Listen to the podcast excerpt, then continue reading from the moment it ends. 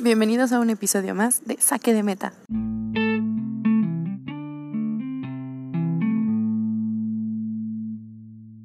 Hoy tengo una invitada muy especial. Ella es Navy, es psicóloga deportiva de la FES Iztacala. Hoy conversaremos con ella y hablaremos un poco más sobre la psicología deportiva y cómo se lleva en nuestro país.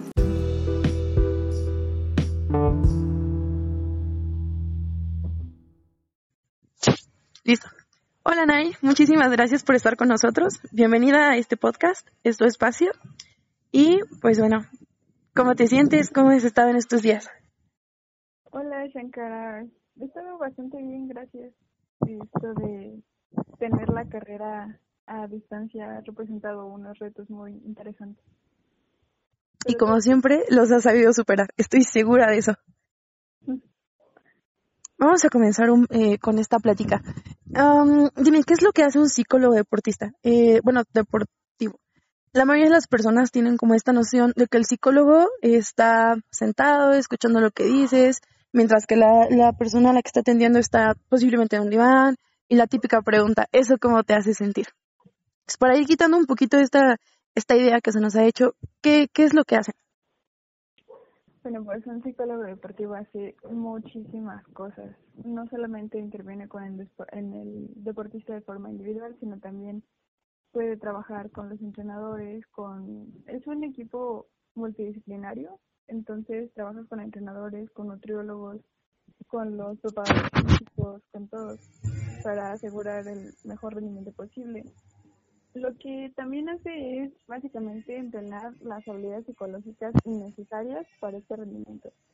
Primero se, se identifica qué es lo que le hace falta al deportista, qué es lo que puede mejorar, ya sea atención, concentración, la activación al momento de estar en el entrenamiento, antes de un partido, la relajación después eh, de todo esto, la consecución de objetivos, todo, todo. Oye, y tú eres psicóloga de Iztacala. Eh, ¿Me puedes platicar más o menos eh, cómo es tu carrera? O sea, ¿cómo va el plan de estudios? ¿Desde qué enfoque te has especializado y en qué ámbito? Vale. Este es un nuevo plan de estudios. Yo formo parte de la generación de conejillos de India. soy parte de la primera generación de, de este plan de estudios de la carrera de psicología y pues básicamente son cuatro semestres en donde ves aspectos generales de tanto las teorías como los ámbitos en los que se puede aplicar. Y ya los últimos dos años son puramente prácticos. O sea, tú escoges un ámbito en el cual te interesaría y desde la tradición en la cual te interesa. Y pues ya conforme ese es el escenario en el que te vas a insertar. Yo particularmente los primeros años, bueno, los primeros dos semestres agarré en la práctica de investigación desde la tradición sociocultural, la práctica de clínica desde la teoría existencial humanista. Ya el último año tomé la práctica organizacional desde la tradición cognitivo-conductual, bueno, interconductual y conductual, y la práctica social, que es la parte deportiva, también bajo esta teoría o tradición. Bueno, ¿y dónde realizan sus, sus prácticas profesionales? ¿Y cómo es que se maneja en este, en este nuevo, eh, nuevo programa, nuevo plan, perdón? Pues depende. usualmente se dividen a los grupos en dos o en tres partes, porque en una sede pues no aceptan a 20 alumnos. Entonces, Depende mucho del profesor con el que vas a tomar la práctica, al lugar al que vas a ir. Algunos están haciendo prácticas en otros planteles de la UNAM, como son CCH, la FES, y algunos otros están ya en, en, algunos hospitales. Hay personas haciendo el servicio social y las prácticas en centro médico, en el departamento jurídico de, de Plan de Pantla, cosas así. Entonces, pues depende mucho. Yo particularmente he estado haciendo prácticas en el CCH Vallejo, en la Facultad de Estudios Superiores Aragón y pues también en la FES, en la parte organizacional. Eh, ya previamente habíamos platicado sobre que en Aragón has estado trabajando con deportistas. ¿En, ¿en qué deportes has estado trabajando, mm, llevando ahí el, las prácticas? ¿Y cuáles han sido como eh, las problemáticas a las que te has enfrentado? Pues mira, la primera problemática es que justo como es un nuevo un nuevo plan de estudios, apenas muchas sedes son nuevas. Entonces, este es el caso de la CES Aragón. No había una práctica anteriormente ahí de psicología deportiva. Hay un psicólogo del deporte, pero es nada más uno. Y la FES Aragón tiene muchísimos deportes, entonces pues la demanda era, era bastante. Un, un solo psicólogo no podía atender a todos los equipos. Esa es la primera problemática. La, derivado de esto, pues hay entrenadores que no están familiarizados con el trabajo de un psicólogo deportivo y que están un poco realmente a, aceptar trabajar con nosotros porque existen estos eh, estos mitos que el psicólogo deportivo va a ir a decir cómo tienen que hacer las cosas o va a interrumpir el entrenamiento y decirle no así no se hace y pues la verdad es que no pero pues ahí tuvo que haber un poco de trabajo de conocimiento, hablar con los entrenadores, hablar con el Departamento de Actividades Deportivas de Aragón. Y pues poco a poco fueron accediendo y más que nada nos, nos derivaron a los casos, digamos, particulares. Eh, yo atendí a un chico que practicaba tenis a una chica que estaba en voleibol y a otro chico que estaba en el equipo de básquetbol en el representativo. Y pues los retos también de entrada es eh, derribar esos mitos de que el psicólogo va a ir a resolver la vida y todo eso, ¿no? Sí. pues por ahí va, por ahí va lo que me he enfrentado un poco. y ya hablando un poquito más eh, en general, ¿Cuál es tu vista del panorama de la psicología deportiva en México? Bueno, pues creo que es, em, lamentablemente el panorama es algo lúgubre, porque como te digo, hay muy poca información respecto a qué es lo que puede hacer un psicólogo deportivo. Muchas veces ni siquiera los mismos psicólogos sabemos qué es lo que se puede hacer en, en este ámbito. Entonces, pues no hay, no hay muchos psicólogos deportivos en los ámbitos en los que se debería.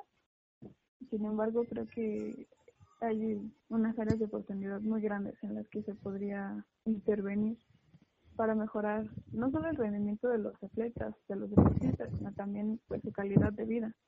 Y hablando un poco de los deportistas universitarios, hay que poner especial atención porque no solo son deportistas, sino están llevando a la par una carrera universitaria.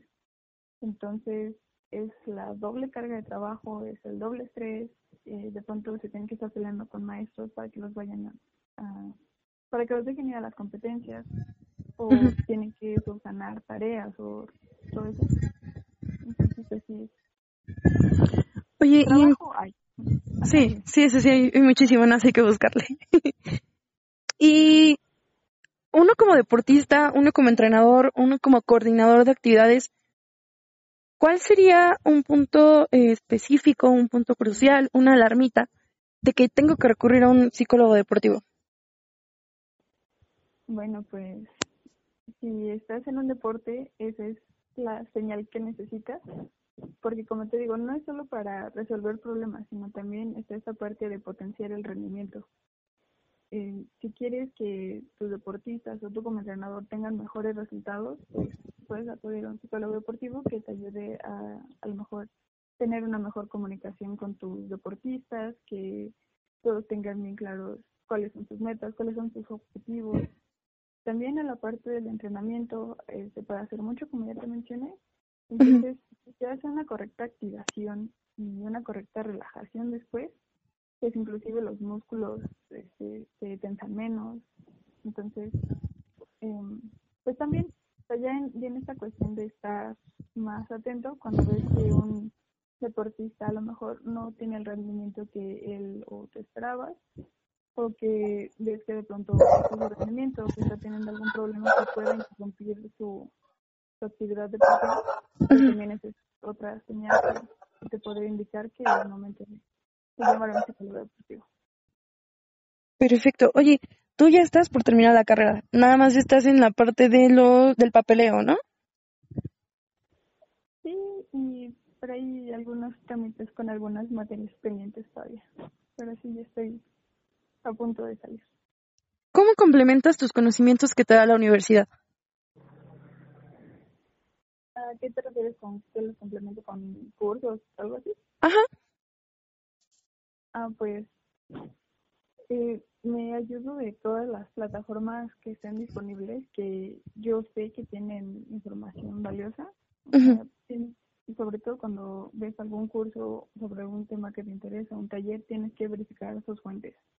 Que haya una institución que lo valide y ya sobre eso, pues, ya vas indagando más. Yo particularmente eh, busco en las páginas de la universidad, en, el, en las redes, en los cursos ProSAP. Que hay algunos que ahorita se pueden tomar en línea. También el Conde estuvo ofreciendo unas conferencias y unos talleres y pues también me inscribí a un taller de habilidades psicológicas en el deporte y a terapéutica deportiva, que estoy enfocado un poco más en medicina, pero también es importante conocer sobre qué es lo que se puede hacer en, en estos momentos como psicólogo. Y también pues básicamente es capacitarte e informarte sobre más temas que te puedan servir cuando ya estés o prestando el servicio como es el momento de las prácticas y ya cuando regresas y necesitas ya aplicarlo en un contexto digamos un poco más formal o más real que tengas la mayor cantidad de herramientas posibles, porque pues, los psicólogos es lo que tenemos, nuestro conocimiento es la única herramienta que tenemos, entonces hay que nutrirlo cada que se pueda. Perfecto. Oye, ¿qué es lo que viene para Nay en el futuro? O sea, ¿qué retos profesionales tienes? ¿Qué es lo que quieres lograr como psicóloga deportiva? En primera, encontrar trabajo. Esa es buena. Eh, pues yo quisiera hacer un máster en psicología deportiva, eh, sí especializarme y enfocarme a eso y pues ir buscando esas pequeñas oportunidades de trabajar para poder pagar el, el máster. Hay unos muy buenos en, en ya sea en Puebla, en Monterrey, y hay otro en Madrid que también se es trabajarle un poquito más. Pero creo que creo que es eso. Y aparte, uno de mis objetivos personales, y a manera, bueno, ya como profesionales, es generar más conocimiento sobre qué se puede hacer desde la psicología deportiva aquí en México. Uno, creo que uno de los errores más grandes que tenemos aquí en México es adoptar modelos de otros lugares creyendo que van a funcionar. Y pues yo considero que no es así porque tenemos de costumbres, otro tipo de creencias, otro, otra forma de pensar y de vivir. Y creo que si se quiere generar conocimiento, pues tienes que generarlo aquí. Y creo que de la psicología deportiva todavía hay mucho que se puede explorar. Y pues quiero poner mi granito de arena para contribuir en está, está excelente. Hemos tenido la suerte de que las, las y los invitados en este programa tienen esa, ese fueguito de querer aportar más, ¿no? No se queda nada más con el eh, yo quiero terminar mi carrera y hasta ahí. O sea, no, siempre eh, son modelos y son inspiración para las personas que nos escuchan eh, dentro de sus núcleos familiares, dentro de su eh, grupo de amigos, en donde se paran, llegan a ser inspiración. Y eso es algo que te caracteriza mucho. La verdad, estoy muy orgullosa de, de poder decir que te conozco y, de poder presumirte, ¿no? Entonces, la mejor de las suerte, suertes, Nay. En serio, es muy bonito platicar contigo. Y aparte de que, a pesar de todos los, los las barreras que has tenido, eh, todas las, las problemáticas a las que te has enfrentado, siempre sabes salir adelante. Eso está muy, muy padre. Ay, muchas gracias, Frank. ¿Y qué te digo? Tengo de Iztacala. Arriba, uh. y bueno, eh, por último, tengo dos cuestiones. Eh, la primera es, ¿qué le dirías a aquellas personas que están interesadas en psicología del deporte, eh, que quieren entrar, pero que, mm, o sea, como ya habíamos platicado hace unos ratitos, no hay como mucha información, no, hay, no está como muy claro el papel. ¿Qué les dirías a esas personas? Que se avienten a investigar en donde puedan, que se paren en un deportivo y vean el equipo que, que está jugando, qué es lo que pueden mejorar. Y identifican que entre los que entre los deportistas no se están hablando o que se frustran mucho después de un partido, que identifiquen todas esas partecitas para que después ya tengan idea de qué es lo que se puede trabajar o qué problemas se pueden enfrentar. Y la segunda cosa es que se informen respecto al deporte al que están interesados, al que van a intervenir. Eso es bien, bien importante, porque muchas veces pues los deportistas o los jugadores ya hablan en sus propios términos y si quieres realmente adentrarte en todo ese mundo, pues tienes que conocer esos términos para entender de qué es lo que están hablando. Y que, que se que, que, se metan a la práctica. Bueno. Recomendadísimo. claro. Y bueno, eh, todos los invitados e invitadas, para no entrar en problemáticas, eh, nos han estado recomendando, eh, puede ser sobre qué ejercicios hacer, nos han estado recomendando música, nos han estado recomendando películas, series, libros. ¿Alguna recomendación que les quieras hacer a todas las personas que nos escuchan para pasar más ligera esta parte de la cuarentena y que sea para cuidar eh, la salud mental y la salud eh, física? Pues claro, pero más que recomendarte una canción, una película, yo recomendaría que aprovecharan este tiempo para que aprendan a estar con ellos mismos, porque a final de cuentas tú eres la única persona que vas a tener el resto de tu vida. Y si no te soportas a ti, pues ese sí ya es un problema. Entonces, eh, también que no piensen que por no estar siendo productivos de una forma no pueden ser productivos de otra. Te puedes enfocar en ti, puedes eh, armar un plan de ejercicio en tu casita con videos, contactar a algún entrenador que te pueda asesorar tratar de comer mejor, tratar de estar contigo aunque sea nada más un rato y, ver qué tal te va. Va, Muchísimas gracias, Nay. Oye, eh, redes sociales, ¿dónde te podemos encontrar? Redes sociales se encuentran en Instagram como arroba nrbel Perfectísimo. Oye, por ahí eh, recuerdo que tienes una infografía sobre eh, justamente la actividad física en cuarentena. Ah, por supuesto. Hay una página que se llama Psicología Social para Deportistas, eh, Ahí van a poder encontrar información respecto a cómo pueden continuar con su formación deportiva en esta cuarentena, ya sea fijándose nuevos objetivos, nuevas metas, las formas en las que los pueden alcanzar, cómo mantener la motivación, cómo mantener la concentración, todo eso, ahí en esa página pueden ir a buscarla en Facebook y va a estar. También está el Instagram, es arroba. También ahí van a encontrar mucha información muy padre. Perfecto. Muchísimas gracias por tomarnos la llamada, por eh, prestarnos de tu tiempo para esta conversación. La mejor de las suertes en todo lo que te propongas y espero verte pronto en las canchas y como psicóloga deportiva. Ay, gracias, Shank. Mucho gusto estar aquí en tu podcast. Ay, este espacio, en serio, cualquier cosa que necesites, nos dices y hacemos una segunda parte. Claro. Muchísimas gracias. De nada. Ahora espera, voy a cortar y ya platicamos, o sea, ya cierro bien contigo. Sí. Espera. ¿Qué tal? Una entrevista excelente se tocaron temas fundamentales y además aclaramos algunas dudas respecto a esta disciplina.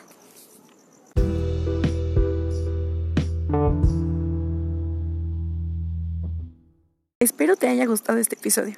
Recuerda que cada semana hay uno nuevo. Si te gustó este podcast, compártelo con tus amigos.